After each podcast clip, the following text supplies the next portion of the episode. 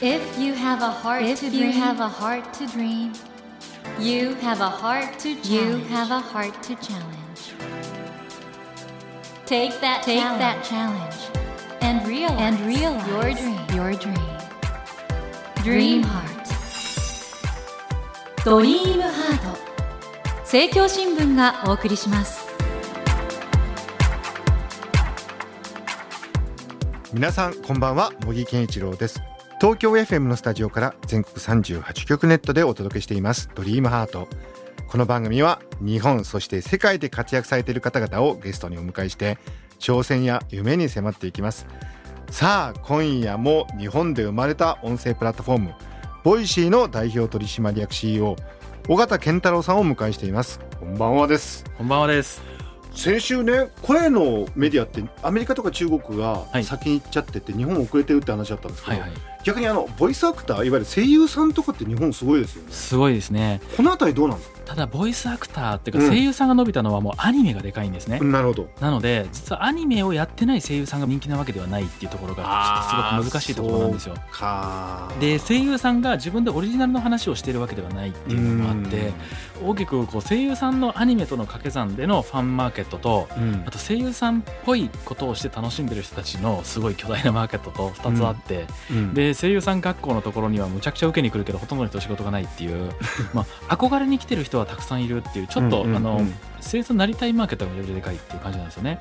で今ただ漫画とアニメが韓国や中国がむちゃくちゃ伸びてきているんですよ。うんとするとそちら側に声優がすごい足りないというかこれからもうどんどんうんなってきて、そっちが人気になってしまうとまあちょっとこれからどうなるかまだわからないですね。というようになんかボイス市場を極めて冷静に分析している緒方さんが、日本経済新聞出版から出された「ボイステック革命。 GAFAM を狙う新市場争奪戦」これね感動しました。本当ですか？緒方さんあんな柔らかい感じのねまるでお父さんのようにアナウンサーみたいな印象の緒方さんが まさかこんなガチなビジネス書をそうなんですよ。めちゃくちゃガチなんですよ。これ作るの大変だったんですよ。めちゃガチなビジネス書ですよね。そうなんですよね。びっくりしました僕。これだおそらくこれ緒方さんのイメージがあるから、うん。ニコニコ笑ってるね。これまだ本読んでなくてこのガチな内容に触れてない人いっぱいいると思いますよ。これ絶対みんな読んだ方がいいですよね。声に興味なくても読んでも絶対面白いと思います。いやこれ僕この本「ボイステック革命」読むまではなんか Voicy ってなんかインターネットラジオみたいなものだと思ってたんですよ。うんうん、ボイステックってものすごい裾の広いですね。そうですね。だからこうスマホ革命っていう本と近いですよね。スマホが出ることで金融も変わり地図も変わり天気も変わりみたいな。これ例えば今スマートスピーカーから提供されているニュースのはい。何パーセントでしたっけ御社。30何パーは僕からから出してますね。ということはなんかニュース流してとか言った時にはい。出てくるニュースは実は Voicy、そうですね。日経新聞毎日新ん。聞スポニチ野村証券とかその辺全部 Voicy のプラットフォームから出してます。あとボイステック将来例えば身近な例だとどこら辺に入ってきそうですかそうですね。お風呂から出るとかは全然出ますね。はい。お風呂の中で放送が聞けるとか。それどうやってやるんですか？そのお風呂のリモコンに別にこう入れてしまえばそこのスピーカーから出せますしあと車とかからも聞けますし例えば美術館の館内案内をうん。一言に違う放送にするとかも全然簡単にできますし。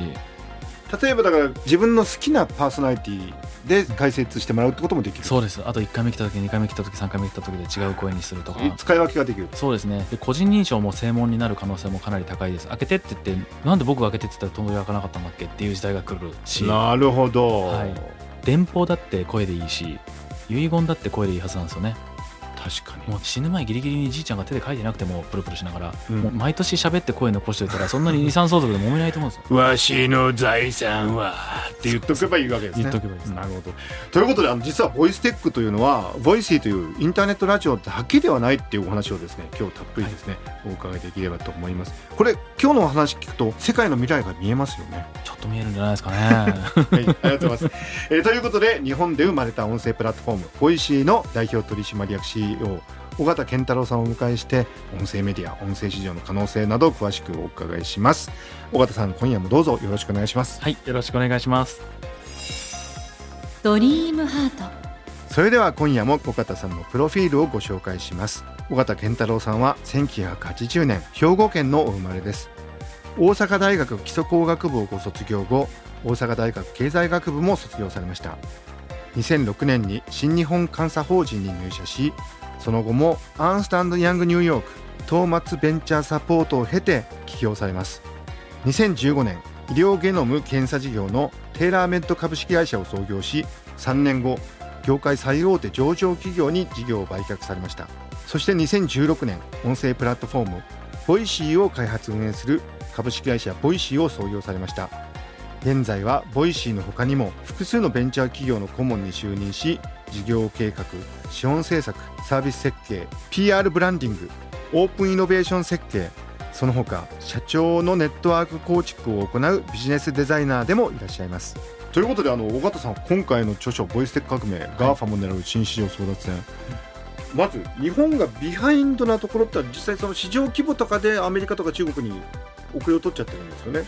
そうですね、まあ、最近はもうこう AI だったりブロックチェーンだったり、まあ、スマホであれ全部日本遅れて入ってくるようになっちゃってましたけど、やっぱりこう新しいものに対する反応は遅いと思うんですよね。その企業の投資も。はい。でその中で特に今回の音声のところはこの GAFA っていう4社がはい。もう全員が同じマーケットにお金入れ出したのってこの3業ぐらいなんですよ。普通 EC とか航空とかみんなバラバラなのに音声だけ全社入ってるんですよねあもうみんな狙ってんだ、みんなでやってる。それでその後もうん。マイクロソフトも入ってるし最近ではネットフリックスとかも音声コンテンツやるとかになってきてるんですね。でうん。ツイッターも入ってきてるし。で、うん。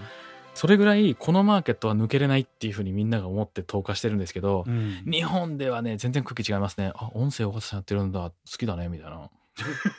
これなんか世間の印象だといやこれから 5G になるのに、映像もあった方がいいじゃないみたいに思ってる人が意外と多いと思うんですけど、うん。これ改めてそれはどこが間違ってるんですか、えっ、と映像は確かに素晴らしいです。うん、でこれからゲームとかももっと解像度上げていくんですけど、うん。発信者がめちゃめちゃ手間をかけるのが当たり前になり続けてるんですね。まあそうですよね、で人間ってもっとシンプルなものを最終的に選んでいく。うん、世界になっていくと。そうした時に人間が情報を得るために生活をどんどん犠牲にしない方が嬉しいわけです。うん。昔は縦看板まで行かないと情報入れなくてでそこから新聞が届いて初めて情報でってやってた中から、もう歩いてたら勝手に来た方がいいよねっていう風にはなってくると。それでいて発信者も一日中動画作ってるわけにはいかないんですよね。うんなんでこうどこぞのサービスが好きなことで生きていくって言って動画を作ってる CM 出してますけど、ほとんどみんなあの動画編集できてるようになってるんですよね。うん一日中動画編集してる。うんそれすると人生ほとんどそれに使ってしまうので、つまりだから子供たちの、まあ、夢のね、はい。職業として YouTuber ってあるんだけど、うん。YouTuber やっちゃうとうん。一日中動画編集してるこそうとになると。そうそうやってることで動画編集だと。うん。そうなるとまあ多分人生新しい仕入れができないから豊かに生きていけなくなっちゃうんですね。うん。なんでこの発信者も楽で受信者も楽になっていってもうほとんどそのシームレスに中身が交換できていくっていう状態になっていくんだと思うんですよ。でそうなってくればもう音声がダントツで勝てるようになるし例えば今メタバースっていう、まあ世界でも、うん今ゲームの世界もみんなヘッドホンして喋りだけは自分の声やってあとはもう顔も全て別のキャラクターにしてるんですよね。うん声って一番簡単に指示もできて説明できて自分の本人性も一番簡単に証明できるんですね。はいはいなのでもう声さえ持っていけばメタバースの世界でも生きていけるんですよ。うんうんっていうのが面白いところだと思ってるんですね。なるほどそして声にはなんか全て現れちゃうんですよねもう何でもバレちゃいますからね。だからごまかしがある意味じゃいかないっていう意味で言うとこのラジオもね、はいあの実はこのスタジオにいろんなゲストに来ていただくんですけど、うんやっぱりその人の人生が出るんですよね。出ますよね。うんもうだからもうお綺麗ですねって言ってもいや本気で言ってないですよねって言われますよ。なんかえーえーと言われるんですか？尾形さんは。いやまあ僕はそんなことないですけど まあでもねちょっとこうおべんちゃら言ったらバレちゃうし声は。うんこのラジオね、まあ、これは東京 FM をキーステーションとして38局でお届けしているドリームアートなんですけど、はい尾形さんから見るとラジオってこれからどう進化していくんですかね？そのラジオの中にも何パターンかあるなと思っています。うん例えばネット上では音楽アプリと声のアプリが結構分かれてきています。でラジオってその音楽も入って編集があって台本があってっていうすごい構成物なんですよね。はい、これはこれでめちゃめちゃ素晴らしいことだと思うんですよ。んそれで動画の世界って映画があってテレビ YouTube TikTok ってフォーマットをずっと変えていうんうんってて、まあ本も本小説ブログツイッターっていうふうにも変えてるんですけど音声だけずっとラジオっていうフォーマットなんですよねなるほど。なのでこのどちらかというと映画に近くてうんもうこの映画として素晴らしいものを作っていくとかラジオ番組として作っていくっていうのはずっと残っていくと思ってます。うんでもそれ以外の音声コンテンツはいろいろ出てくるんですが、やるんだったら音楽が全くなくてもめちゃくちゃイケてる構成番組にしていくっていうのは、まあ、ラジオがやっていかないと音楽は音楽サービスでもう十分出てきちゃってるかなっていう気はしますね。まあ、この当番組はねもちろん音楽は効果的に入れさせていただくんですけどトークの魅力ということでそうですね。そこがだからええ面白いですよね。人気番組っていうところから生まれてくるヒーローがちゃんと作れるのもラジオってすごいなと思ってて。はいはいはいこんだけ昭和の時のフォーマットのままで今でも流行るコンテンツってないんですよ。昭和の時のテレビが今流れてたらみんな、いやちょっとこの画像ではってなるし、この構成ではってなるはずなんですよね。確かにねこれだけ長く同じフォーマットで楽しめるっていうのはラジオぐらいしかないんじゃないかなと思います。今ね副長で泣いてますよみんなもうラジオの背中を押してもらったと思って そうかで今あのボイステック市場規模とかいうのはこれからどんどん伸びていくという予想がそうですね。もう倍々今はもう伸びていくって言われてはいます。まあそれはそういうプレイヤーがいないとできないので、うんうんもうやらなきゃしゃあないなという感じでですね。これデバイスの進化も非常に大きいということではい。やっぱりあの AirPods ですか？ああいうなんかワイヤレスなイヤフォン、そうですね。あれは大きいはい。だし、それの装着感だったりとか、うんその辺もめちゃくちゃでかいですね。だって今からイヤホンをカバンの中から出して、ケーブルをピンピンピンピンってやってたんですよ、昔。うんうんもう、音声にたどり着くまでの動線の長さ。うんうんうんもうそれはね、結構大変でしたよね。で今本当皆さんあれつけてますけど、うんああいう形でこれからデバイスも進化していってはい。そんな中でこれボイステックってどんな未来なんですかね？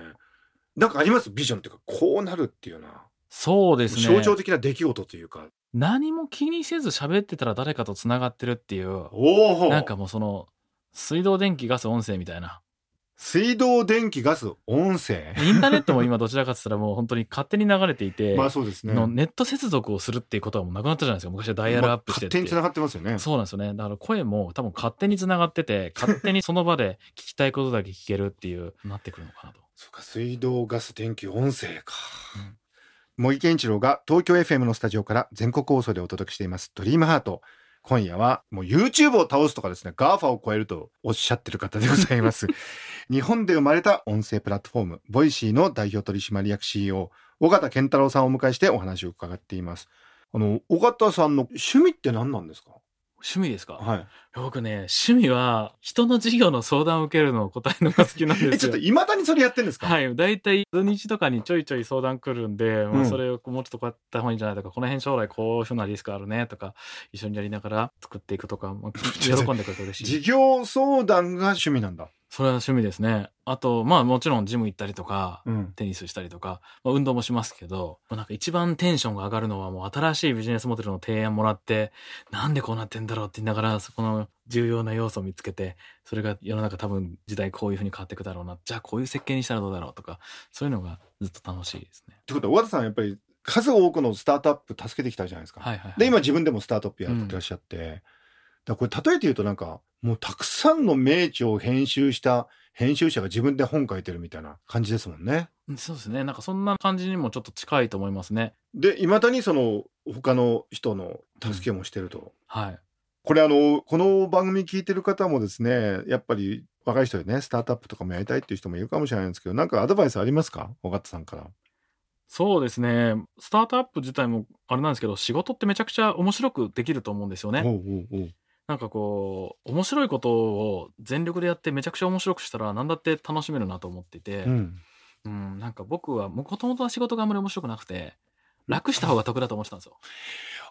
普通に今時の若者みたいな感じだったの？会計士になって、とりあえずいろいろ好きなもの見るけど、なんかこう顧問だけやってじわじわと常にゴルフしてて楽できたら一番いいんじゃないかと思ってた。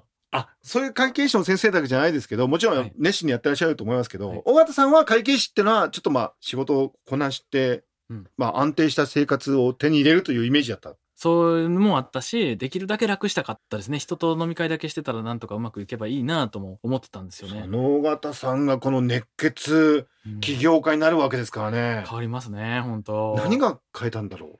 やっぱアメリカ行って食えないと死ぬっていうか、まあその、あの、本当に仕事をやらないと死ぬっていうのを気づき、で、それそれまで気づいてなかったんだ気。づいてなかった。なんとかよりよければ生きていけると思ってた。うんで、そっからやっぱベンチャー業界に行って、うん全員が仕事面白いって言って全力で頑張ってる人たちがいて、頑張ったら若い子でもすごいパフォーマンスを出す。うんで、あ、頑張るって面白いなみたいな感じになりましたね。なるほどってことは、うん誰でも変われるのかないや、本当そうだと思いますよ。ある意味ではまあこの「ドリームハートという番組もいろんな方々はいの夢や挑戦に触れることで、まあ、前向きに生きるエネルギーをね生み出せる番組だと思ってるんですけどもちろん Voicy もはい。厳選されたパーソナリティで、はい。なんか掛け算で何かできるといいですねそのうちね、あ、本当ですね。大人の事情とかいろいろあるでしょうけどあるでしょうね。 Voicy かけるドリームハートとかはい。 Voicy かけるラジオやりたい。ねえもうラジオ番組めちゃ好きなんで。あそうなんですね、はい。あの曲紹介とかめっちゃうまいですもんね。もうそのまま即戦力なんじゃないかみたいな。いや、本当呼んでください。はい、。ネット局の上層部の方々、編成の方、お聞きになってますか、はい、もう本 小川さん、あの、この番組のテーマは夢と挑戦なんですけれども、小川さんのこれからの夢、挑戦なんでしょうか？そうですね。まあもちろんさっき言ったような YouTube を超えるようなプラットフォームにするのもあるんですけど、もっと近場で、ちょっと夢っていうのは、うん。ここで言っていいかどうかすごい悩んだんですけど、言いましょラジオ局買収したい。う。うん？ラジオ局を買収する？はい、ラジオ局経営してみたいですね。買収っていうか、まあ、いろんなラジオありますもんね。はいそれは、あの、いわゆる普通の波なんですか？それとも、インターネットラジオとかもあるじゃないですか？波でやりたいですね。逆に言うと、波のラジオに魅力があると。はい。あるし、でも今まだ企業のスポンサーぐらいしかないじゃないですか。うんうん僕らユーザー課金とか、いろんな形でマネタイズもできるし、めちゃくちゃ面白い番組を3かけて作れるっていうのをやりたい。ということは、あれですね、ラジオ局がはい。さらに進化する、そういう、まあ、知恵というか、ノウハウっいや、もうできると思ってます。これはちょっと楽しみですね。あと、尾形さん、最後にちょっと個人的に聞いていいですか？はい。尾形さん、なんでそんなに楽しそうなんですか、いつも。うわまあ楽しいですよね。楽しみ方を知ってるだけで、まあしんどいのもいっぱいあると思いますけど、うん。なんかいつも楽しそうですよね。そうですかね。もう楽しいくあの、脳科学的に言うと、なんか幸せホルモンがたくさん脳の中で出続けてるみたいな。はいはいはいはい。なんで？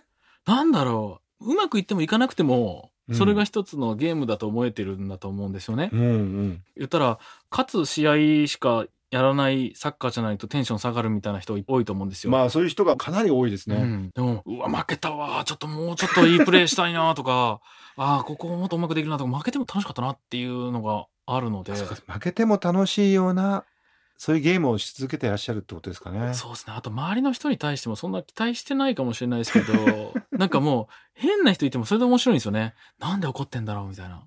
あじゃあ、そういった本当なんか全部受け入れて、うんなんか楽しみに変えていく、そう、この辺がやっぱり、緒方さんの秘密なのかな？ですかね。ありがたいことですよね。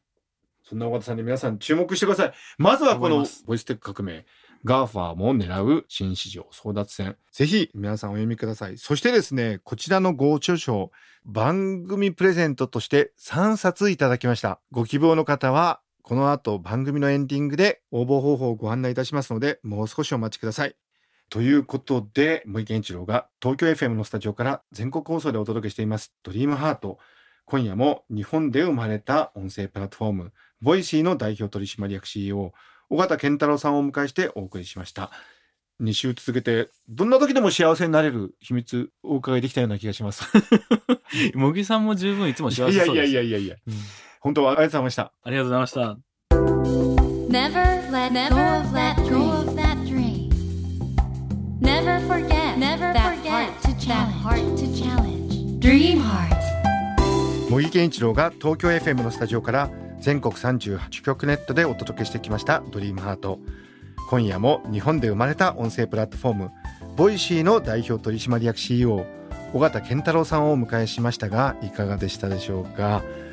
まあ僕緒方さんは今まで何度もお目にかかってるんですけれども実は緒方さんが今までたくさんのスタートアップを支援してきたというその経験がね大きいと思うんですよね。